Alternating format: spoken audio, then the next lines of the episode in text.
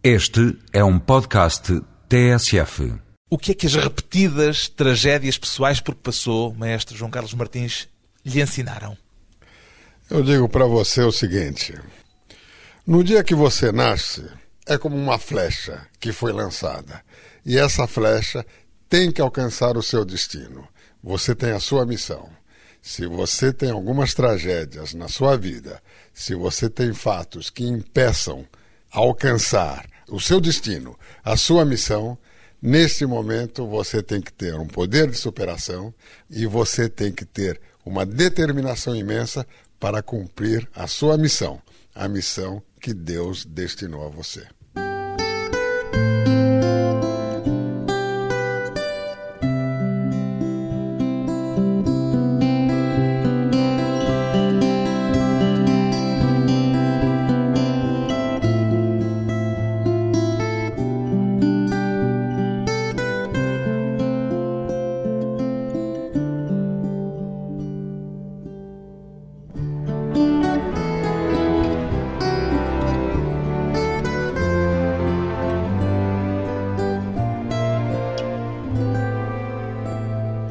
João Carlos Martins, 67 anos, músico.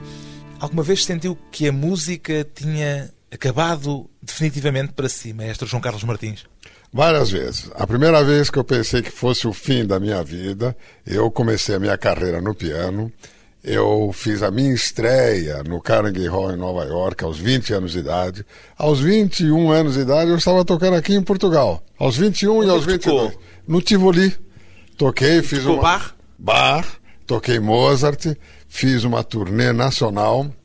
Depois eu acabei residindo nos Estados Unidos aos 26 anos de idade. Vieram as infelicidades. Começou a primeira infelicidade. Já vamos contá-las daqui a pouco, mas o que lhe queria perguntar é o que é que o fez recomeçar a cada nova infelicidade?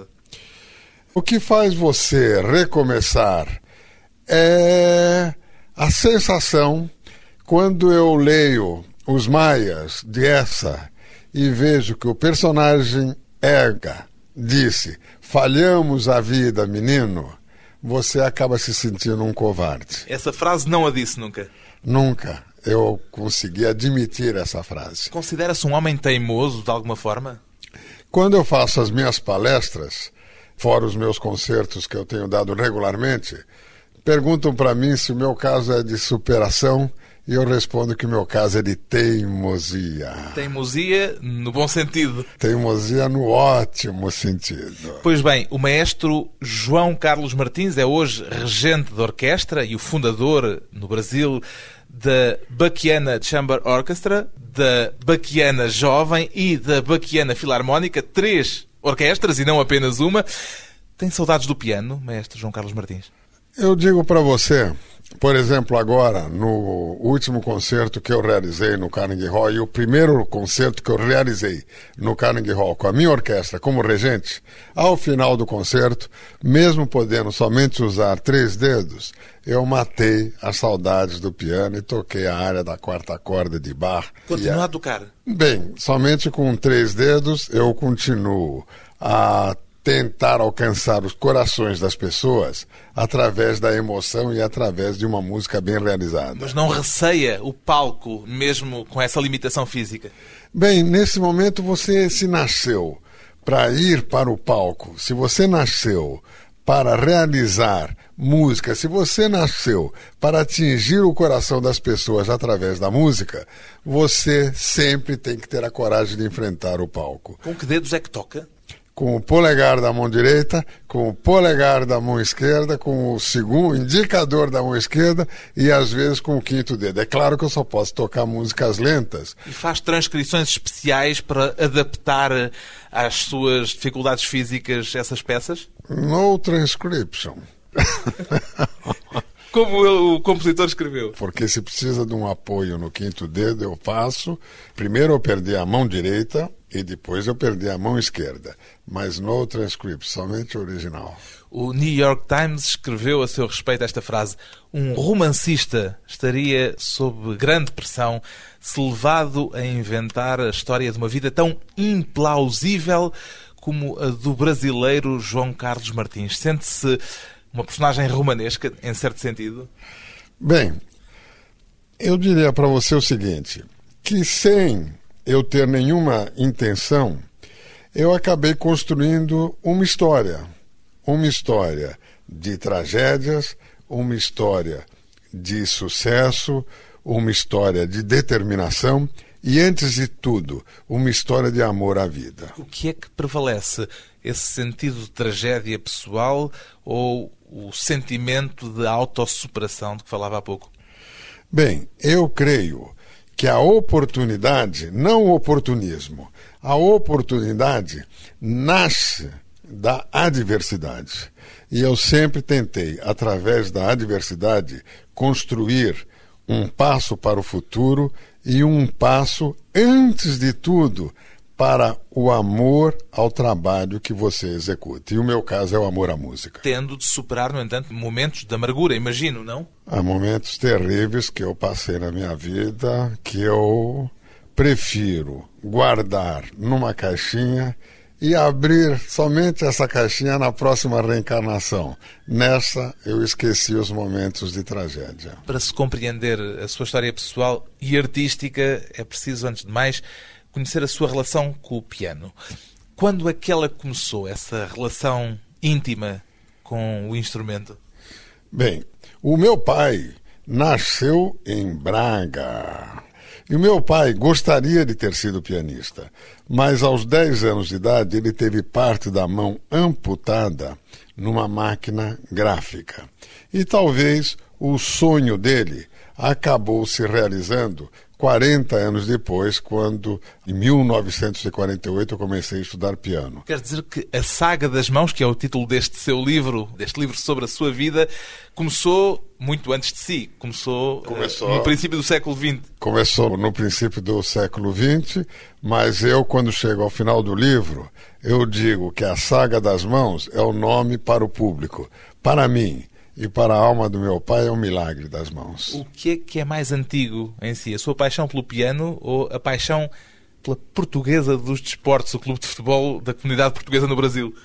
Bem, em primeiro lugar, a música, mas a portuguesa está tão próxima. E foi por causa da minha portuguesa de desportos um time brasileiro. De... Já teve melhores dias, diga-se Já passagem. teve melhores dias. E eu conto uma historinha, porque atualmente no Brasil eu chego em aeroportos, eu dou autógrafos, eu tiro fotografias.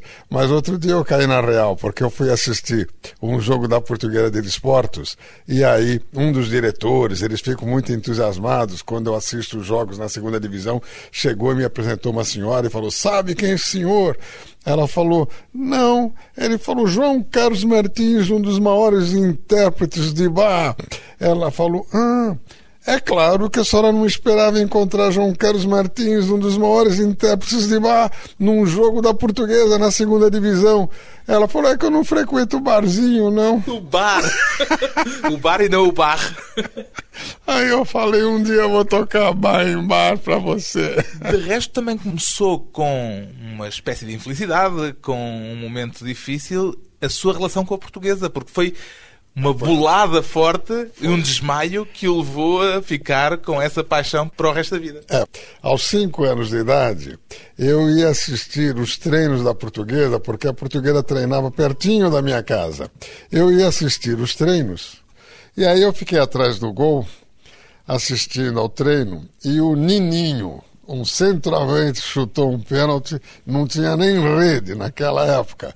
A bola passou pelo goleiro. Foi direto à sua cara. Na minha cabeça, eu desmaiei e aí nasceu o meu amor pela portuguesa, porque todos os jogadores ficaram tão preocupados, eles pararam o treino e todos foram me acudir. É um daqueles casos em que um acidente acabou por motivar uma relação mais forte ainda. É, foi uma relação mais forte, mas depois nós tivemos o segundo acidente. Esse foi mais Esse grave. foi mais tarde, esse foi mais grave também. Deixou marcas, não digo físicas, que essas são evidentes, mas deixou marcas na sua relação com a própria portuguesa de desportos? Quer dizer, consegue encará-la da mesma maneira depois de ter vivido essas situações com a equipa? Não, eu acabei de ter sido eleito um dos torcedores símbolos da portuguesa pela torcida que chama Leões da Fabulosa. Os Leões da Fabulosa.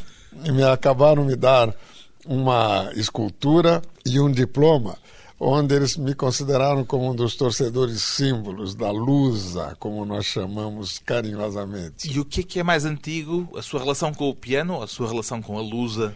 Bem, eu comecei a estudar piano depois da bolada na cara, né? O futebol veio primeiro. O futebol veio primeiro, mas realmente a música, sempre a minha frase é a música venceu.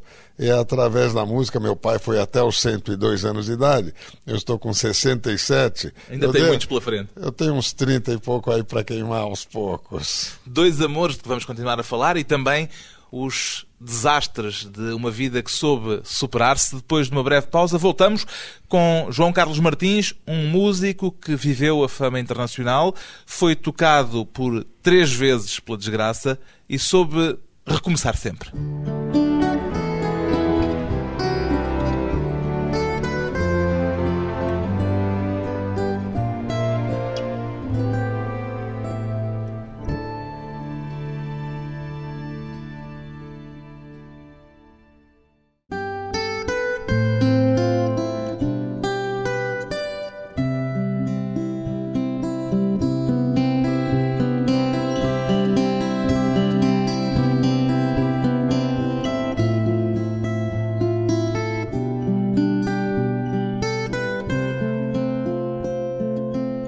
De regresso à conversa com o maestro João Carlos Martins, que chegou a ser referido pelo New York Times como o maior intérprete de Bach ao piano depois de Glenn Gould.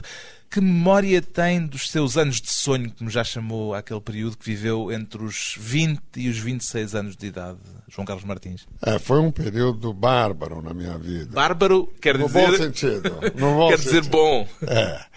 Extraordinariamente bom, imagino. Foi, eu tocava pelo mundo inteiro, mas principalmente nos Estados Unidos. Eu corri. Foi viver para Nova York. É, eu fui viver em Nova York, eu toquei com as maiores orquestras americanas.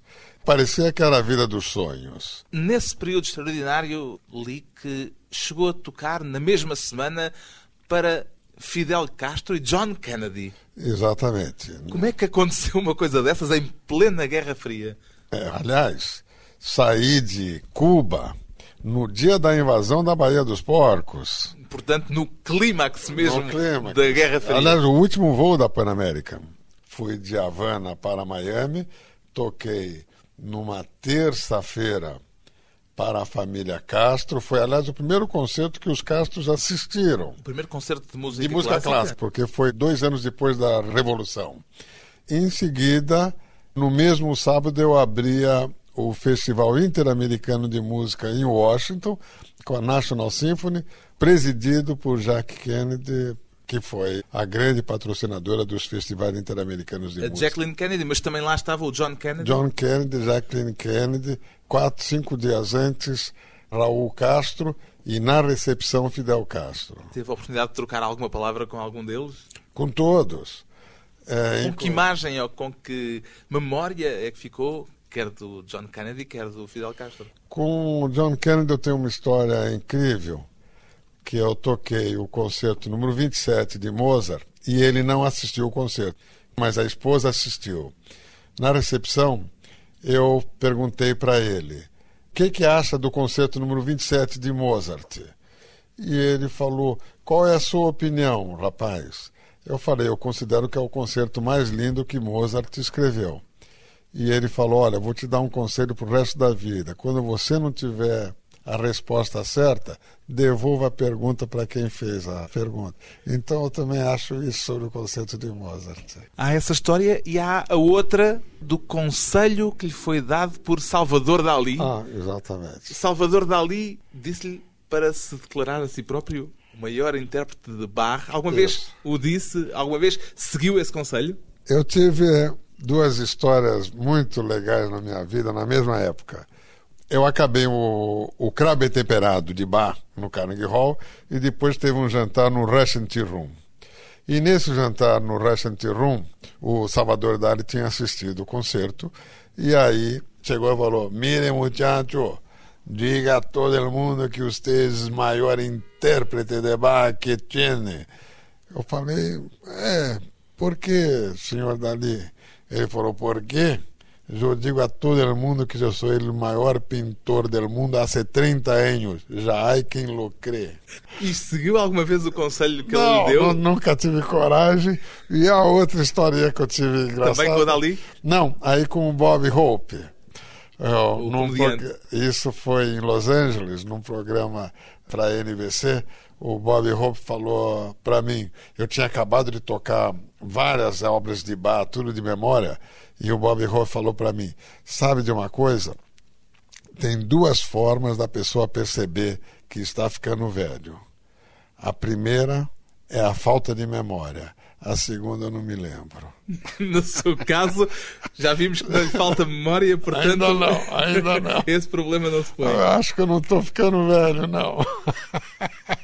Com Fidel Castro? Foi. Trocou alguma palavra? Não, com o Fidel Castro foi o seguinte: eu fiz o concerto no auditório em Havana, o Raul Castro estava presente e na recepção o Fidel Castro passou.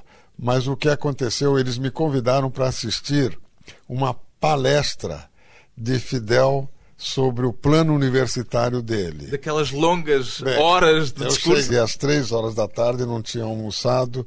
Às 11 horas da noite ainda a palestra não havia acabado. Tudo isso com o Fidel Castro a falar? Com o Fidel Castro a falar. E quando ele interrompia uma frase, aí toda a plateia começava Cuba sí, Yankee no, Cuba sí, Yankee no. Se los curas não cortem la canha, que se vayam a lá Espanha. E aí tocava o hino nacional e Fidel voltava a falar.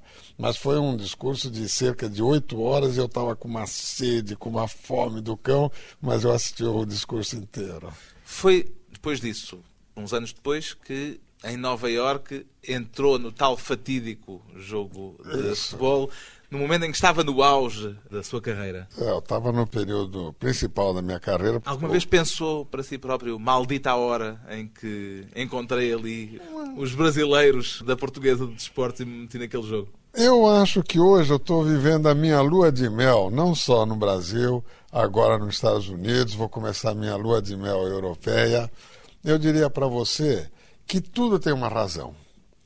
Quando, aos 27 anos, eu tive o primeiro acidente, que foi a ruptura do nervo ulnar por causa de um jogo de futebol, aliás, outro dia o Jô Soares falou para mim no programa: João, nunca vou perdoar você de ter jogado futebol. Eu falei para ele, eu também não perdoo você de andar de moto, Jô. Por quê? Já lhe aconteceu algum acidente? Aconteceu um acidente grande com o Jô. E foi a continuação, foi engraçada porque aí eu falei que o último concerto que eu tinha dado, a Maria Fernanda Cândido, aquela atriz fantástica brasileira, fez a minha apresentação. Mas antes do concerto, eu achava que ela era meio chata, ela achava que eu era um cara chato, porque a gente, eu achava que ela estava olhando para minha mão. Aí ele falou: "E para onde ela achava que você estava olhando, João?" Mas depois a Maria Fernanda e eu ficamos muito amigos. Esse jogo tem memória do momento exato que ah, mudou exato. a sua vida? Eu tenho memória exata. Na hora que eu caí, a pedra, uma pedra pontiaguda entrou no meu cotovelo, com o sangue todo que saiu, e logo em seguida o reflexo no quinto, quarto e terceiro dedo eu percebi. Mas aí começou... Percebeu imediatamente que aquilo imediatamente, tinha mudado alguma coisa na sua vida? Tinha mudado, imediatamente eu cancelei os concertos que eu tinha a seguir. Isto foi em meados dos anos 60. 60. E aí, o que aconteceu? Um dos maiores neurocirurgiões americanos, Dr. Hanselhoff, fez uma operação que foi quase que milagrosa e com dedeiras de aço eu ainda consegui tocar por mais dois anos. Mas quanto tempo depois disso é que esteve afastado do piano?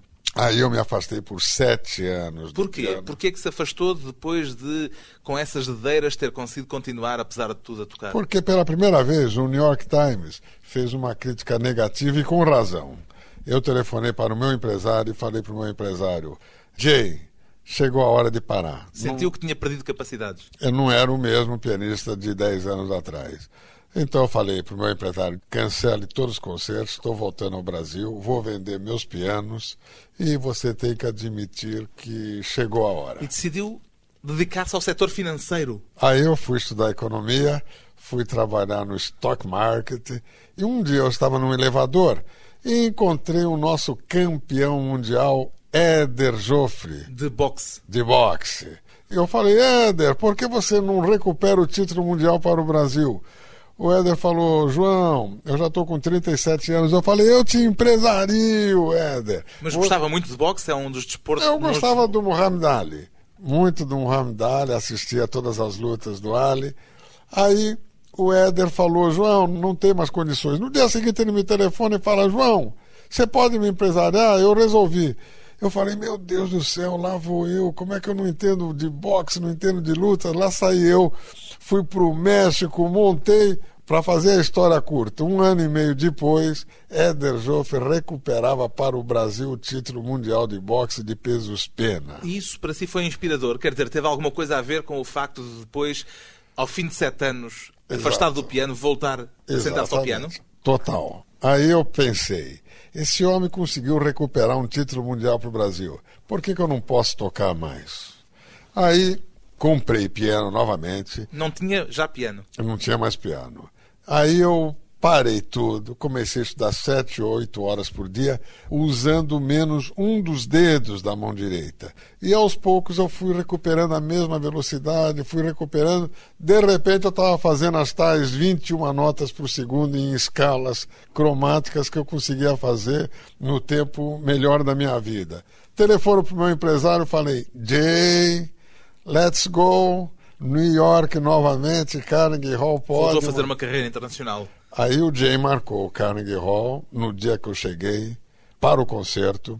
Eu estou no táxi, o táxi indo para o Carnegie Hall. Quando chega na rua 57, o taxista fala: Não sei que raio de artista hoje está no Carnegie Hall que está parada, Rua 57. Sem saber falei, que estava a falar de si. Eu falei, sou eu, sou eu! Aí quando eu entrei, tinham 2.800 pessoas no teatro, inclusive tem a fotografia desse concerto no meu livro. De resto, aquela comparação que eu referi há pouco do New York Times, a comparação entre si e o Glenn Gould, dizendo que era o maior intérprete de bar depois, depois do, do, Glenn Gould, Gould é dessa altura, é, é da sua altura. segunda vida de pianista. Da segunda vida, e aí eu tive um momento que foi mágico quando o Glenn Gould morreu. A família me convidou para fazer a inauguração do Glenn Gould Memorial em Toronto. Conheceu pessoalmente o Glenn Gould? Só por telefone. Falamos quatro horas, uma Ele noite. Falava longamente por é, telefone, não é? Falamos uma noite da meia-noite às quatro horas. Eu tinha acabado de gravar as variações Goldberg de Bach. Falamos durante quatro horas. E nessa noite, por incrível que pareça, falamos 15 minutos sobre bar e 3 horas e 45 minutos sobre stock market. Ele também se interessava é, pelo setor é, financeiro? Muito, gostava de stock market, nós conversamos durante 4 horas. Voltou, portanto, aos palcos internacionais. Durante quanto tempo é que Mas, essa sua segunda vida de pianista durou? A segunda vida, eu toquei concertos importantes nos Estados Unidos, mas foi quando eu iniciei a gravação completa da obra de Bach que é um total de 21 CDs, e essa gravação é. Interrompida abruptamente. Interrompida por quê? Por um segundo desastre. Aí foi um. É, o que acontece? E isso qualquer médico pode provar.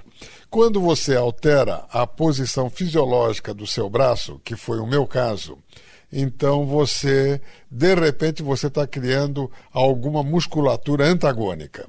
E eu acabei ficando com a síndrome dos movimentos repetitivos.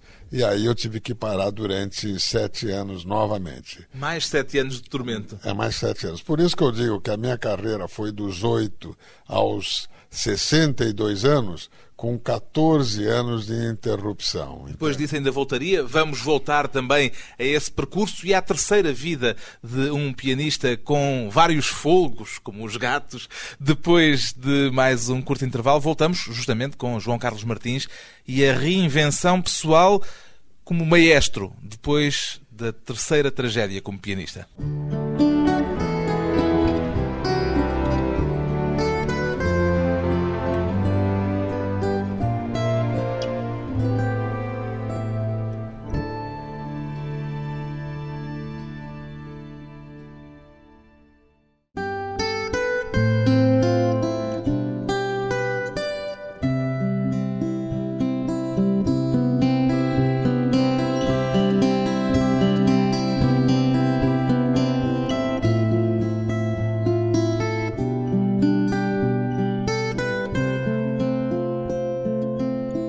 Convidado hoje para a conversa pessoal e transmissível, o maestro brasileiro João Carlos Martins. O que é que costuma responder a quem lhe escreve depois de ler o seu livro ou de ver um dos dois filmes que já foram feitos sobre a sua vida? O que é que costuma responder a essas pessoas que lhe escrevem, dizendo-lhe nessas mensagens que o consideram um exemplo a seguir, maestro João Carlos Martins? Hoje eu respondo cerca de 40, 50 e-mails por dia. Por causa, todos eles, é, de desses pessoas, filmes? Pessoas que... Dos dois documentários? É, de vários lugares do mundo, de pessoas desiludidas, uma pessoa que perdeu uma perna, uma pessoa que estava querendo se suicidar. E para cada um, eu escrevo um filho que chegou e falou: nem o meu pai hoje dá atenção para mim e eu consegui reconciliar o filho com o pai através de e-mails. Então, isso é uma missão que eu tenho todo dia, toda manhã, das 7 às 8 da manhã. Sente que é uma missão tão importante como a missão de músico que mantém? Eu acabei achando que esse meu trabalho que eu estou fazendo, porque eu estou fazendo um trabalho social bárbaro no Brasil com jovens da periferia. Então, fora a minha orquestra. Periferia de São Paulo? Da periferia de São Paulo.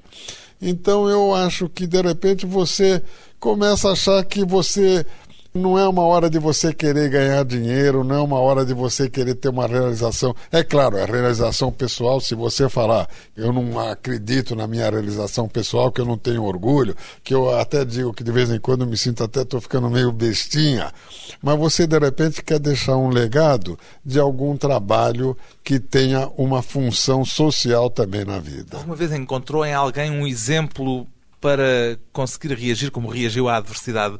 Quer dizer, o exemplo que hoje sente que é para outros, alguma vez o encontrou em alguém? Outro dia o Pelé estava lá em casa, aliás, ele participa do primeiro filme da minha vida, e o Pelé estava falando que no mesmo ano nós tivemos uma adversidade, o Pelé teve uma lesão grande, e foi quando eu comecei a voltar, e o Pelé também. E o Pelé falou: tem certas horas que ninguém consegue explicar. Ele fala isso no meu filme.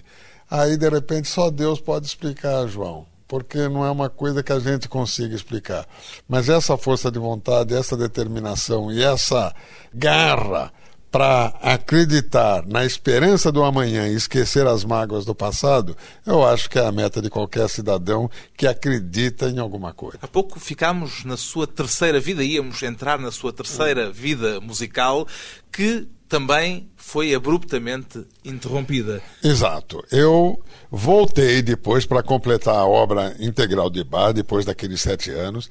Aí eu tive um assalto na Bulgária. Este assalto deu uma lesão cerebral. Um assalto Foi violento? Assalto, um assalto violento, saindo de um teatro uma bala de ferro na cabeça, um hematoma cerebral. Fiquei oito meses no Jackson Memorial Hospital em, em Miami. Miami. Mas quer dizer que ao fim daqueles sete anos voltou de novo. Com as duas mãos. E de, de novo a 100%. Depois teve uma, a, novamente com as tais 21 notas por segundo, que era só o Pela meu terceira teste. Vez. Pela terceira vez. Aí, depois desse assalto, tive uma cirurgia grande Nesta cirurgia, ainda consegui uma volta, mas aí finalmente o nervo estava totalmente desencapado. E, e só podia tocar a mão com a mão esquerda. Esquerda. Aí eu fiz... Mas entrou na quarta vida musical, pode-se contar a quarta a vida. quarta vida. Ainda com a mão esquerda fiz dois anos, depois um tumor na mão esquerda, perdi a esquerda também. E aí que eu começo a minha carreira na regência. O que é extraordinário, que é a quinta vida o que é extraordinário é dizer isso tudo com um sorriso, como se estivesse, de certa forma, a ironizar perante a desgraça. Ah, eu creio que se você fica somente acumulando as mágoas do passado, você não constrói mais nada. Quando eu comecei na regência, eu já comecei com uma situação difícil, porque eu sabia que eu não podia virar páginas. Então eu sou obrigado. No ano passado foram 10 mil páginas que eu tive que decorar. Sempre teve boa memória. A memória sempre funcionou. Se você me dá uma página, eu leio, eu vou escrever a página. Nem a tal barra de ferro em Sófia não, não, não, afetou? Memória, não. Pelo menos o, o cara escolheu qual o nervo pegar.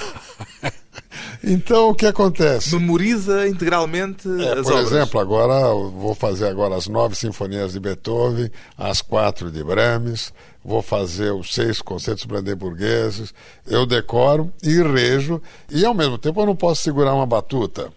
Então a minha expressão corporal é muito forte na regência. Isso também há outros maestros que não usam batuta. É, Já é isso- mais ou menos comum É. não usar batuta. Exatamente. De vez em quando não lhe passa pela cabeça perguntar-se o que teria sido, quem seria hoje João Carlos Martins se não tivesse passado por essas provações todas? Eu certamente não seria uma pessoa que teria. Hoje você vai falar, meu Deus do céu, mas você está muito vaidoso, rapaz.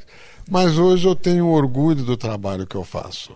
Eu falo, eu tenho uma missão, eu tenho uma mensagem para o público. Quando acabam meus concertos, é um negócio que eu fico até aborrecido, porque quando depois, lá com três dedos, eu toco uma música, de repente eu olho para aquelas milhares de pessoas e vejo o pessoal chorando. Aí eu falo para eles: não chorem de tristeza, chorem de alegria, porque eu estou passando o melhor momento da minha vida. Qual é a maior diferença na sua relação com a música agora entre a experiência de pianista que teve e a experiência de direção de orquestra que tem nesta altura? Eu fiz da minha orquestra o meu piano.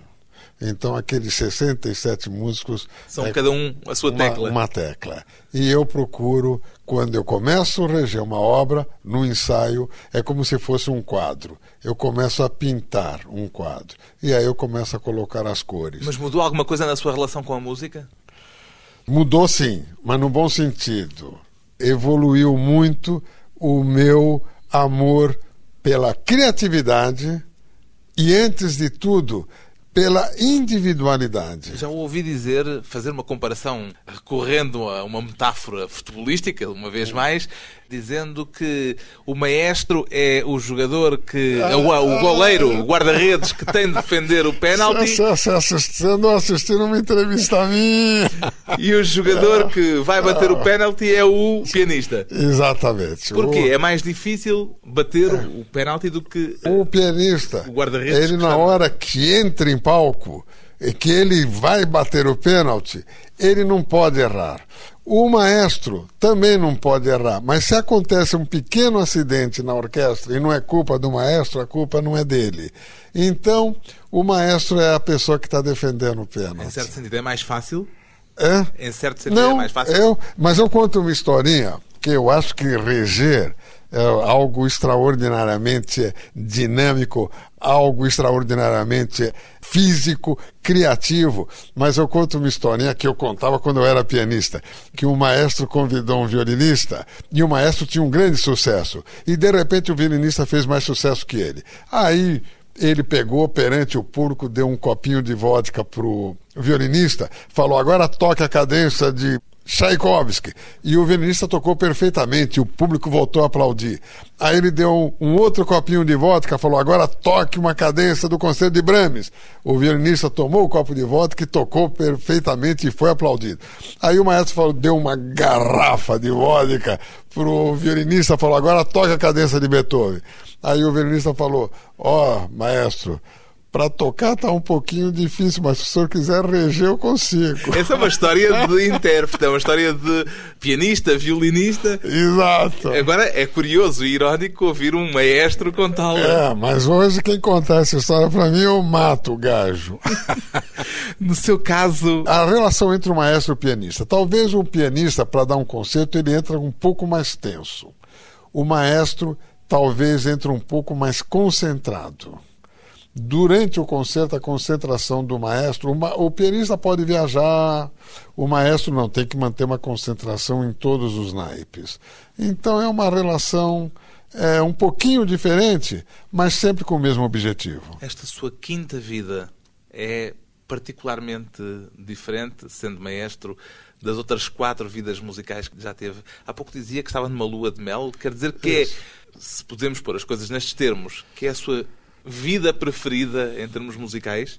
Eu diria que sim, é uma vida. Mais do que aquela de grande fama internacional com elogios no New York Ah. Times? É, mas os elogios já começaram. Já voltaram. Já, agora teve uma. Foi bárbaro com a estreia da minha orquestra. Foi um concerto onde fizeram um preço especial porque era para defender uma causa da Amazônia, quando eu levei a orquestra. E ao final eles falaram foi um, um preço mais baixo aqui no Carnegie Hall, mas para uma orquestra que soou como uma orquestra de um milhão de dólares. Foi a crítica do Daily News que eu fiquei fascinado com a crítica. De que é que mais se orgulha, mestre João Carlos Martins? Do seu talento musical ou da sua capacidade de não desistir e de se superar? Eu vou definir isso numa frase. A vida inteira a pessoa tem que perseguir um sonho. Um dia o sonho começa a correr atrás de você. O sonho está correndo atrás de mim. Está quase a alcançá-lo? Estamos caminhando juntos um exemplo de um músico que não abandonou a música, apesar das repetidas adversidades que teve de vencer. João Carlos Martins é o regente e fundador da Baquiana Chamber Orchestra, da Baquiana Jovem e da Baquiana Filarmónica, três orquestras pelo amor à música.